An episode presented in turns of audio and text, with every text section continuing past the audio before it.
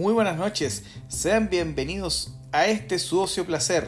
Con ustedes su presentador y entrevistador Andrés Greco Ollarse. Hoy en la noche hablaremos de uno de los ocios de culto. Y este culto es antiquísimo. Hablaremos de la literatura que nos regaló John Ronald R. Tolkien, o como bien todos conocemos, R, o sea, J.R.R. Tolkien. Escritor, poeta, filósofo, lingüista y profesor universitario. Él es el autor de conocidos libros que bueno, ya hablaremos un poco más adelante.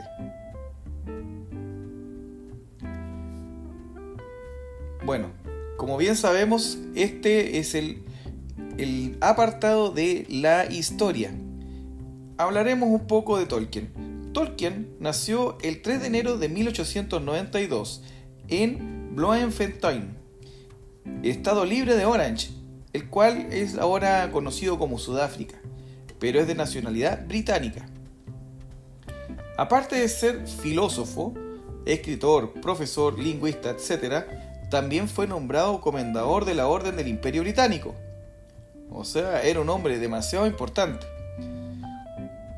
Lo fabuloso de este hombre es que nos creó una de las novelas más populares del siglo XX, la que fue adaptada en innumerables ocasiones, en el cine, en la radio, en el teatro.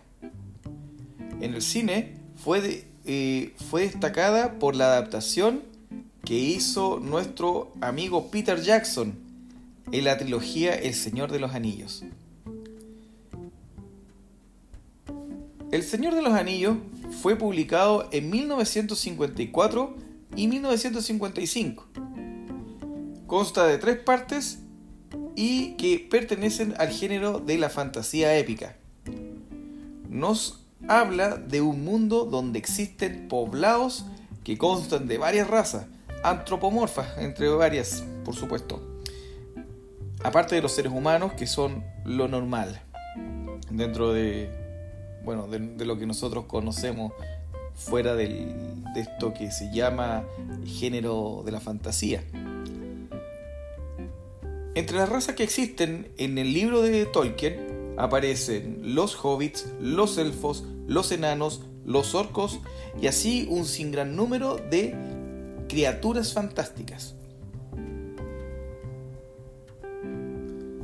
Bueno, ya que hemos hablado más o menos en resumen, vamos también a hablar de lo que es el libro en sí. Hablemos de la historia de la novela.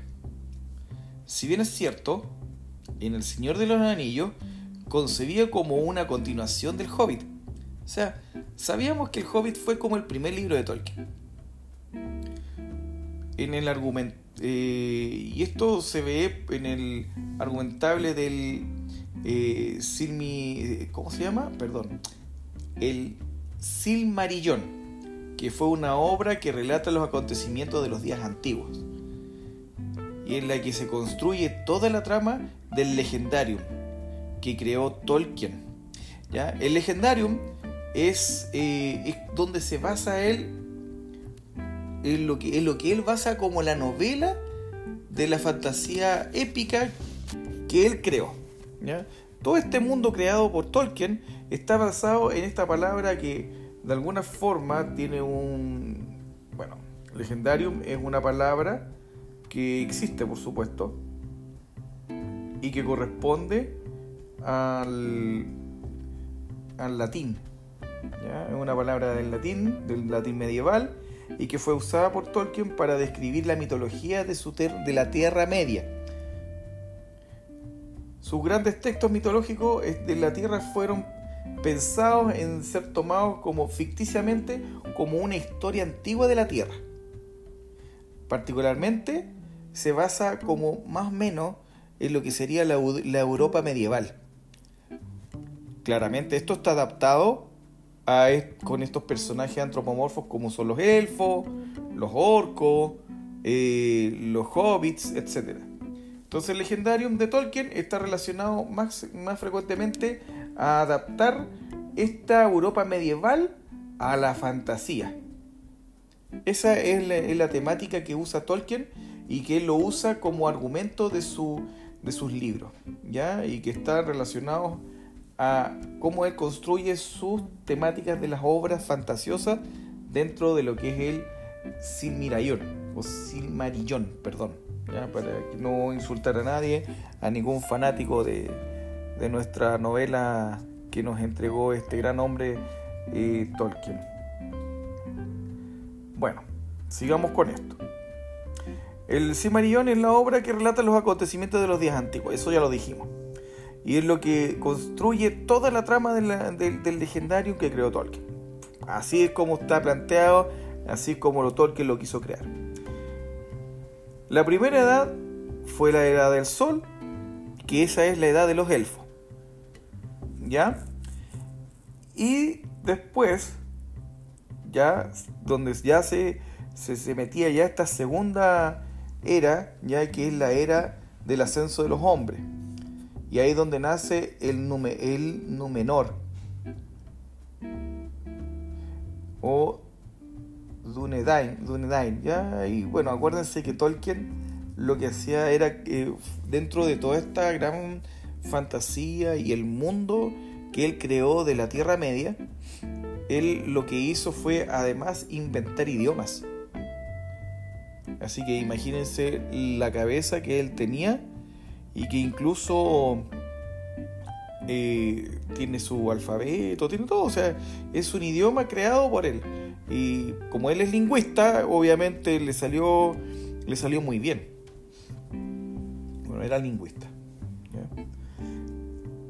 Bueno, el Númenor es algo que después de, tuvo su posterior caída, pero que también eh, es la construcción de una cultura netamente humana.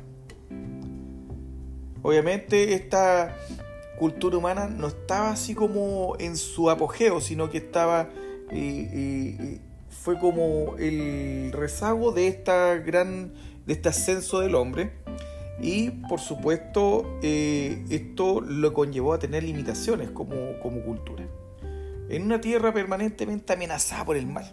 Recuerden que esta cuestión, después de que cayó el primer, eh, el primer señor oscuro, el primer gran, eh, el predecesor de, de, Sauron, ¿cierto? Eh, en, esa, en ese momento tenían un, empezó todo este, este asunto de la amenaza del mal sobre la tierra. Es por eso que en la tercera edad del Sol, esa cultura se va adueñando de la Tierra Media y se transforma en un lugar en donde, una vez vencido el mal, los hombres encuentran una verdadera dimensión. Tolkien la llama la edad de los hombres y el fin de los días antiguos. Así fue. El Señor de los Anillos es en este sentido una metáfora que implica la culminación de un largo proceso de lo que da origen a la humanidad actual, con toda la carga de la mítica, pero también histórica. O sea, imagínense, el, el Señor de los Anillos cuenta paso a paso desde la era antigua, donde está la época dorada de los elfos, donde está el ascenso de los hombres y donde en esta última, cuando ya decae y tiene sus limitaciones, se vence el mal y viene esta era de los hombres, ¿ya? que es el fin de los días antiguos. Y, y, qué decirlo, o sea, ya ahí se ve un dominio del, ser humano, del hombre que nosotros conocemos, sobre las otras razas. Pero bueno, eso, eso se va viendo ahí con el, con el pasar de la edad del libro, ¿cierto? Entonces, la creación del mundo, la implantación del mal como, eh, como modelo de dominación absoluta y su continuidad a través de las edades, la lucha de los elfos y la alianza con los eh, Edain por conservar la tierra de Beleriar y la derrota del primer señor oscuro, Melkor, y el ascenso de su mano derecha, Sauron. Imagínense, todo va, va, toda esa parte. ¿ya? La, digamos, la, continuidad de la, a través de la edad y del mal, la lucha de los elfos, las alianzas con los Idán, conservar la tierra de, de y derrotar al primer señor oscuro, además de, lo que sería el ascenso de la mano derecha, que es Sauron, el ascenso y la caída del Númenor, y luego la construcción de los anillos del poder. La instalación de los reinos numerianos en la Tierra Media. Esto tiene un millón de cosas eh, interesantes. Finalmente la derrota de Sauron está plasmada en el eh, Silmarillion como un contexto que sustenta la épica del hobbit Frodo, Bolson y la campaña del anillo. Más que la campaña es la compañía del anillo. Recuerden que este, antes, de, antes de eso, en el Hobbit tenemos eh, las historias de Bilbo, Bilbo Bolson, que el, el, como el tío o el abuelo de, Frodo. Disculpen mi ignorancia, yo soy un admirador de Tolkien, me gustan sus novelas, pero no he leído por completo todo esto. Para mí eh, eh, me gusta ver más las películas. Todas las películas las vi hace ah, por lo menos hace unos dos años atrás. Estoy hablando más que nada porque me pareció interesante que la gente pueda entender un poco más de lo que hizo Tolkien como aporte de lo que es la cultura de la fantasía y cómo él hace que haya un nexo con la realidad. Por eso esta fantasía épica que más encima se hace parte de lo que podría ser la historia antigua de la Europa medieval. Entonces, eso a mí me encanta, me encanta mucho esa, esa, esa mente que tenía Tolkien para poder hacer que esto se mimetizara con esto, con la historia. Entonces, es un agrado al oído y al lector poder leer este tipo de cosas, por lo menos al lector que le gusta la fantasía. A mí me encanta la fantasía, me gustan todos estos tipos de esta fantasía heroica y épica, son parte de las cosas que a mí me han gustado por décadas. Eh, yo soy, aparte de, bueno, los que ustedes, los que han leído o escuchado en, en mis podcasts, pues digo leído porque está en mis redes sociales, eh, ustedes sabrán que a mí me gusta el dibujo, me gusta el anime y me gusta el, pero a mí me gusta todo lo que tenga relación con el dibujo, porque yo eh, antes de eso era artista gráfico en la universidad y me encantaba. Así que este es como una pequeña cápsula de mí y sigamos con esto que seguramente a varios les va a gustar. Eh, me gustaría hablarlo con alguien más entendido, así que bienvenido sea aquel que me, me inscriba en mi Instagram, eh, yo lo recibo y podemos hablar otro capítulo con respecto a esto mismo. Sigamos entonces. Entonces, si el Silmarillion es un relato del proceso histórico mítico, en el Hobbit se narra un acontecimiento de dicho proceso. ¿Ya? Este no es un, no es un mero hecho histórico, no es nodal y significativo, para nada. Porque la obra que se conoce como aparece el anillo único entre los hobbits. Era una inocente historia para niños, una fundada en el legendario, que se convierte en un elemento desencadenante del fin de la tercera edad del sol. Qué interesante, ¿eh? O sea, el, al final de cuentas no era, no era un hecho histórico, no era nodal y no era significativo.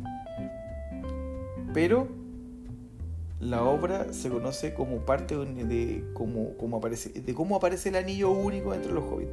Imagínate, o sea, en realidad era como una historia de niños, que después inocentemente hace que esta cuestión se usara como la como el argumento histórico que funda el Legendarium de Tolkien.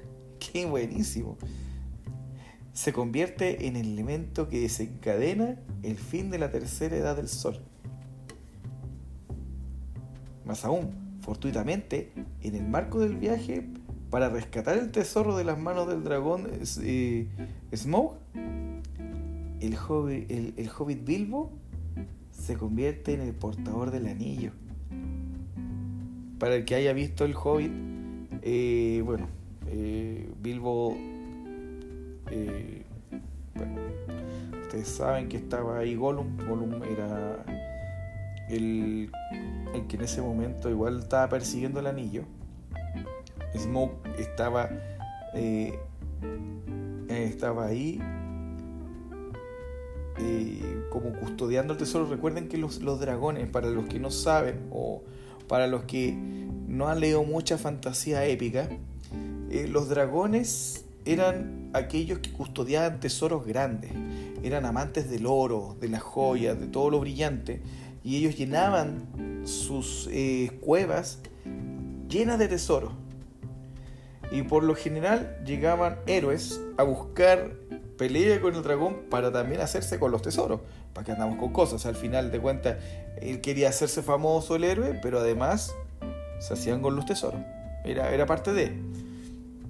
Y una de las grandes pruebas para un caballero o héroe medieval era eh, pelear con el dragón, cortarle la cabeza y además sacarle el corazón. El corazón era prueba única de que el dragón sí o sí estaba muerto y obviamente la cabeza era el trofeo que llegaba al reino. Esa es una cápsula para que ustedes entiendan más o menos de qué se trata cuando vamos a pelear contra un dragón y que el dragón está custodiando el anillo del poder. Bueno, Frigo Bolson se convierte en el portador del anillo. Allí J.R.R. Tolkien al adaptar esa obra infantil al Señor de los Anillos, delinea la cultura y por ende el temple que llevará a Frodo a ser el protagonista principal del cierre del proceso iniciado por los días, por los días antiguos.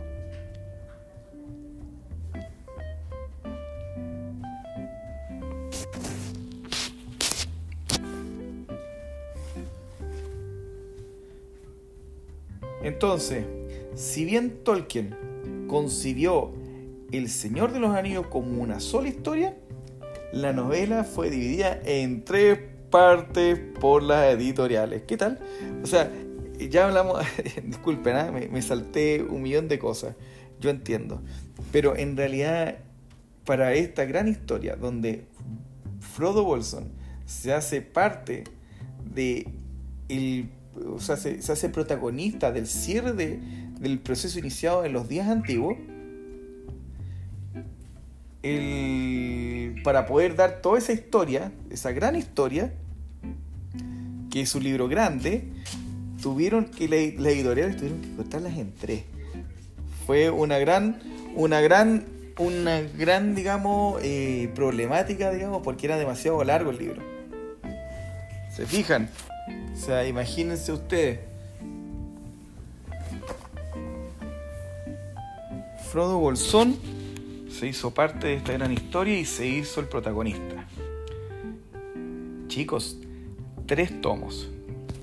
Tres tomos y esos tomos fueron divididos entre la comunidad del anillo, las dos torres y el retorno del rey. Y cuenta además de un libro de apéndice. A pesar de estas divisiones, el libro no es más no es una trilogía, y al propio Tolkien le molestaba que lo llamaran así. A Tolkien no le gustaba, ya que desde el principio estaba escrito para formar un solo tomo. Pero la editorial George Allen y Jungwin decidió dividirlo en tres debido a su longitud y coste.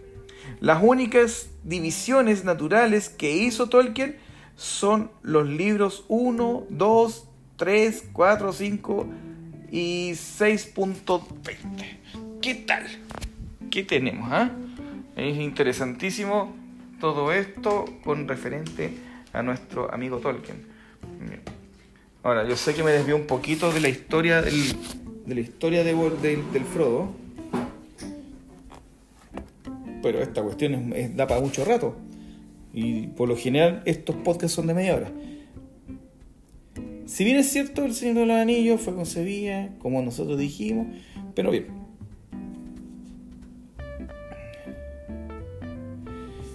El Señor de los Anillos, para que entiendan muchos, es el sentido de la culminación del largo proceso que le da origen a, la humanidad actual. La creación del mundo. El Idán, el Belán, Sauron, el, anillo del poder, Frodo Bolsón y la, compañía del anillo. Tenemos personajes tan potentes en esta historia y que yo les convido a conocer como Aragorn, que es un, de raza Dundan, eh, eh, Dunan, Dunadan o Dunadan. Tenemos a Bilbo, eh, a Bilbo, que es el Hobbit, que esto lo, lo encuentran en la novela El Hobbit. Boromir, que es un hombre que es primogénito, de eh, Senescal de Gondor. Elrond, que es de raza Perel, Perelgil. Eomer, hombre también, tercer mariscal de la marca, sobrino del rey de, eh, de Odén de Rohan y hermano mayor de Eowyn. Eowyn es mujer, ya es de la raza de los hombres. Es sobrina del rey de Deoran, de Deoden, perdón, de Rohan y hermana menor de Eomer. Faramir, hombre, ya capitán de los eh, Montaraces de Idilien, hijo segundo de Denor. Frodo, que el hijo de Drogo Bolson y Primula eh, Brandigamo y protagonista de, la de, digamos, de las novelas, películas, etcétera, de todas las adaptaciones. Galadriel, elfo, Gandalf, de Maya, eh, ese, era, eh, esa era su raza. Acuérdense que Gandalf era llamado en la tercera edad del sol el Gandalf el Gris, que después en, las siguientes novelas pasa a ser Gandalf el, Blanco. Después Gimli, ya que es de la raza de los enanos. Gollum era un, es un hobbit, pero es hobbit corrompido, porque él eh, antes de eso se llamaba Smeagol y era el hobbit de la, de la rama de los fuertes que vivía en los campos gladiadros en un año que pescaba con su primo de, de Anduin, se encontró el anillo único en el fondo del río y Smigol le asesinó para adueñarse de él. Él asesinó a su primo. Qué desgracia, ¿eh? Bueno, así empezó la historia de él. Tras ser desterrado del pueblo, Smigol vagó sin, sin rumbo y acabó refugiándose en las montañas nubladas, donde el anillo alargó su vida de forma antinatural y su poder le consumió casi por completo. Esta es una historia de, de Fíjense que Smigol, eh, si ustedes ven todas las películas o leen los libros, se van a dar cuenta que viene desde, la, desde cuando Bilbo era joven, incluso antes. Y cuando Bilbo se cruza con Smigol, ya el, ahí pierde el anillo.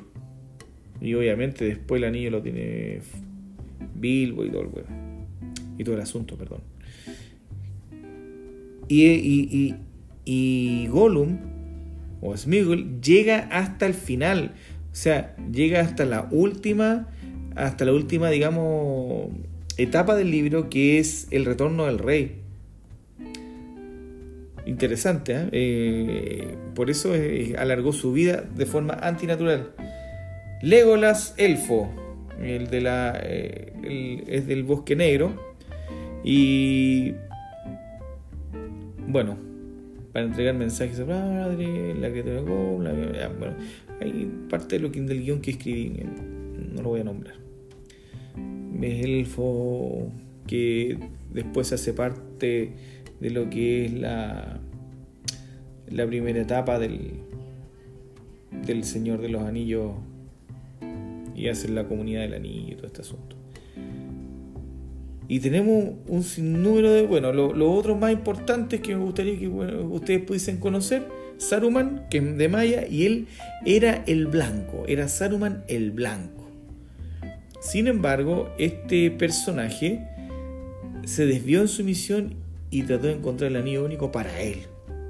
Y al final salió con Sauron al usar a. Bueno, a usar después a Palatir de, de Orc, de Ordak. Y bueno, son puros orcos en realidad. Y bueno, él creó un ejército. Vean la película, le ahí a Peter Jackson le salió genial. Y luego Sauron, que de Maya también, pero Sauron es el que nosotros decíamos que era el brazo derecho de Melkor, el señor oscuro, ¿cierto? El primero. Eh, fantástico esta cuestión. Eh, tiene mucho, mucho, mucho que decir. Todos tienen su historia propia y todos están descritos, como dice eh, en el Legendarium, eh, este amigo Tolkien, gran escritor, poeta, lingüista y profesor de un profesor universitario. Eh, ¿Qué más podemos decir de esto? Bueno, ya hablamos de, todas las partes que tiene, que tiene tres partes, esas tres partes en realidad eran un solo libro. Y por supuesto, la comunidad del anillo es la que empieza todo. Es el primero de los tres volúmenes que forman la obra. Está subdividido a su vez en dos partes eh, precedidas de un prólogo. Tras este, Tolkien introdujo un pequeño apartado titulado Notas sobre los archivos de la comarca. Esta parte les la recomiendo bastante, es bueno que la lean, ahí se van a enterar de muchas cosas. Que no apareció hasta la segunda edición de La Comunidad del Anillo. Hubo aquí el tema de, la, de las editoriales, es como que son súper marqueteras y quieren sacarle plata a todo. Y por supuesto, si era un libro largo, que de alguna forma iba a traer algo interesante eh, por delante. Eh, obviamente lo que ellos querían hacer era que mientras más partes tuviese, más ibas a meter a la persona en la trama y por supuesto iban a ir comprando más eh, números del, del, libro. Bueno,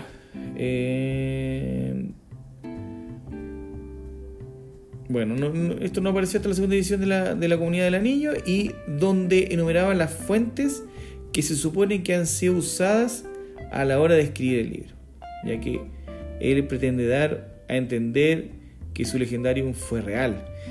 Esa es la, gracia de, Tolkien. Tolkien siempre apostó por su legendarium para hacer pensar a las personas que leían su libro que en realidad esto era parte de la historia de la Europa medieval y que sí realmente existió la, Tierra Media. Porque al final de cuentas cuando tú leías esto era como una historia épica, era algo que ya había sucedido, casi bíblico. Digo casi porque nada, desde mi punto de vista nada supera la Biblia en ese aspecto, en todos los aspectos en realidad. Eh, en un principio Tolkien estableció que el volumen se, se llamará Crece la sombra, pero decidió cambiarlo por el retorno de la sombra.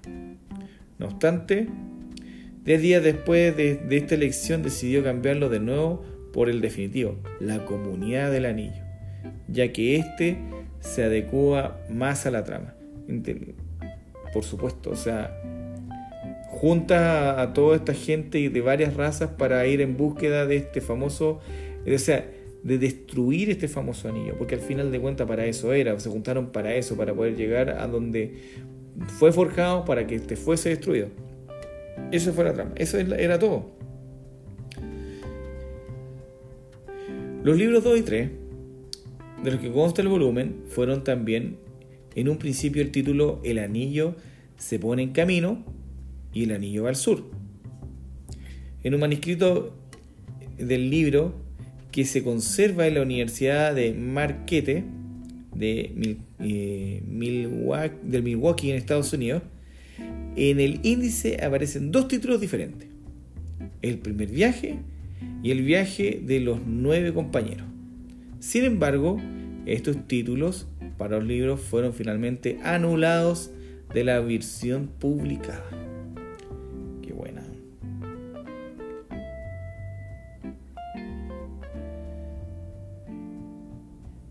Bueno, para los que entendemos un poquito eh, de las películas de, del Señor de los Anillos, lo primero que nosotros vemos en la película es el comienzo de la noticia de la celebración del cumpleaños número 111 de Bilbo Bolson en la comarca. Para Bilbo esta gran fiesta tenía como motivo principal su partida hacia su último viaje, producto del deseo de terminar sus días de paz y tranquilidad.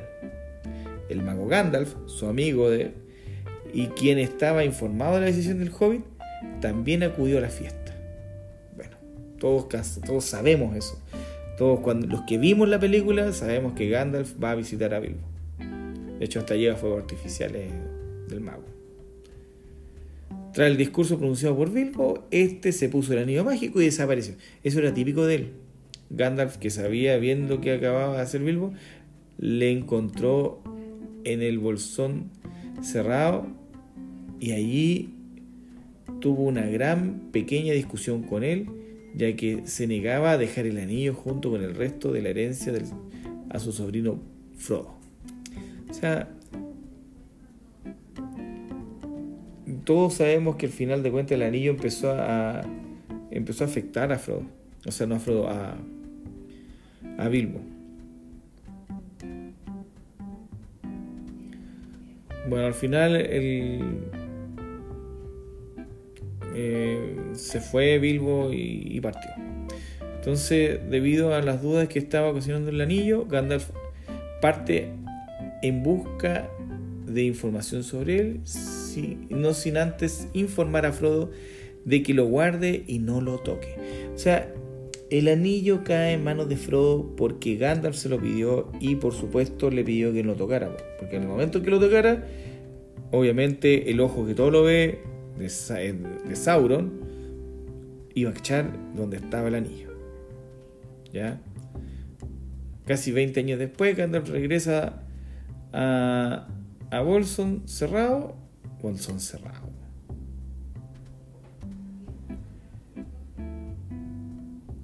Y bolsón cerrado. ¿Cómo le podemos poner, decir así? Bueno, eh, cerrado. Y le cuenta a Frodo lo que había descubierto sobre el anillo. Y que se trataba del mismo que el rey Isildur de Anor le había arrebatado al señor oscuro Sauron.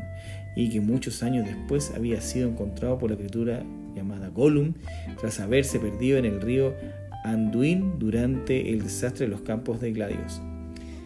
Ambos quedaron entonces en reunirse en, eh, de nuevo en la aldea de Bri con el fin de llevar luego el anillo único a Rivendell, Rivendell, ¿cierto?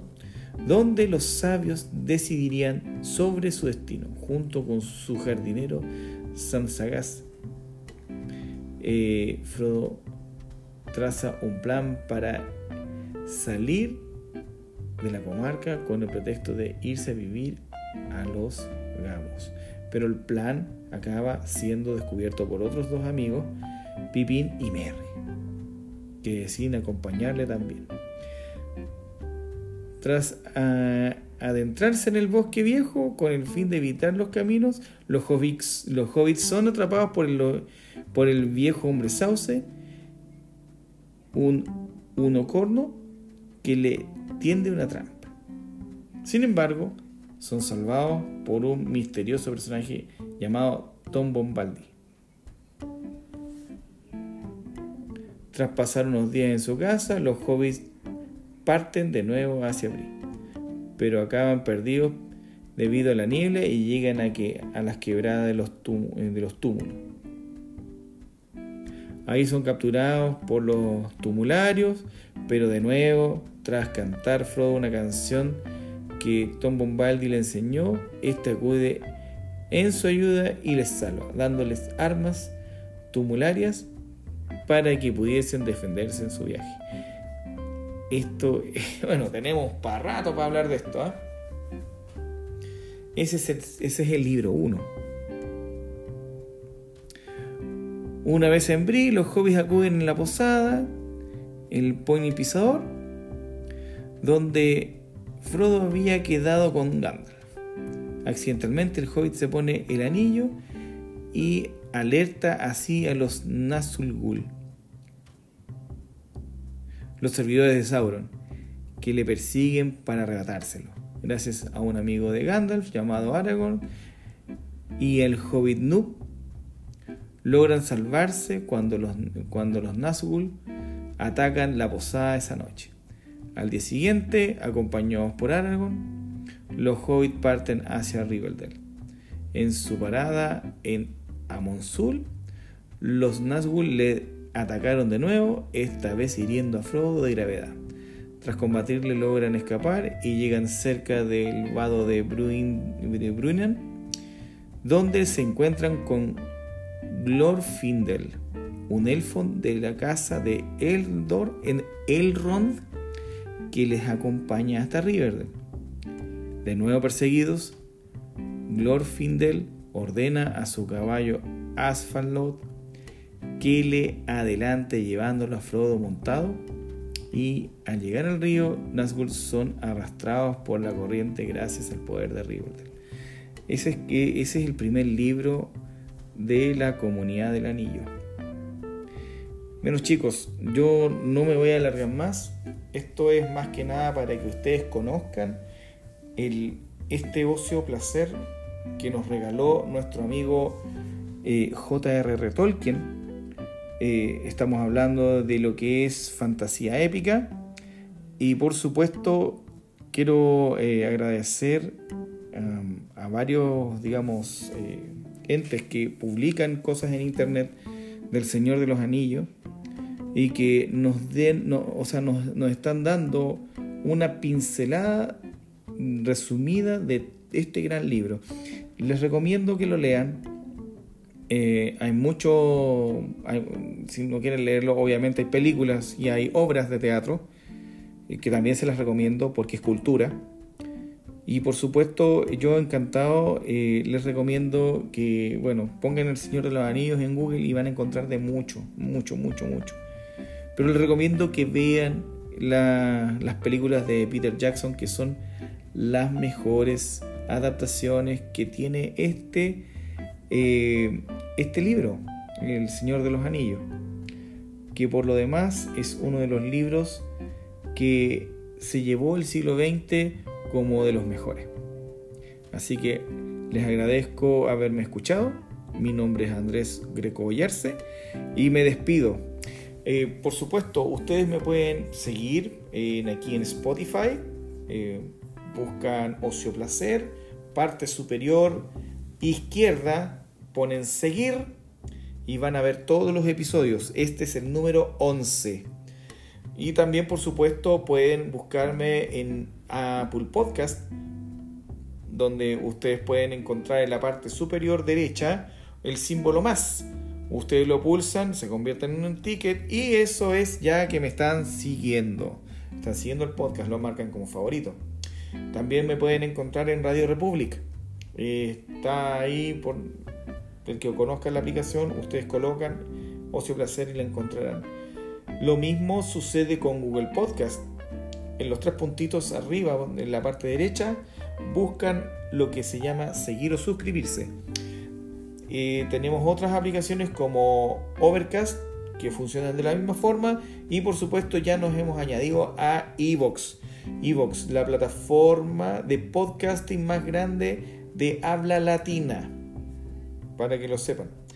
Y por supuesto, no queda de más decir que está nuestro eh, Instagram, www.instagram.com slash ocioplacer y ahí están para, digamos, donde están todas las noticias, donde hemos grabado en un live con las personas, cuando se puede hacer.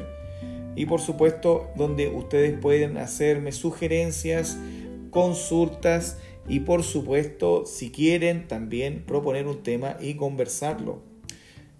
Por supuesto, también tenemos eh, página web que está en construcción, lo pueden encontrar ahí en Anchor, que también está directamente lo pueden encontrar por internet. Y por supuesto, el famoso Facebook, nuestro viejo amigo Facebook. nos buscan por Greco Ollarse, que ese soy yo, y lo encontrarán definitivamente para poder hacer lo mismo que en Instagram. Sin embargo, Instagram lo sigo más. También estoy en TikTok.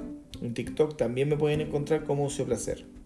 Y ahí solamente coloco eh, los comerciales relacionados a este podcast.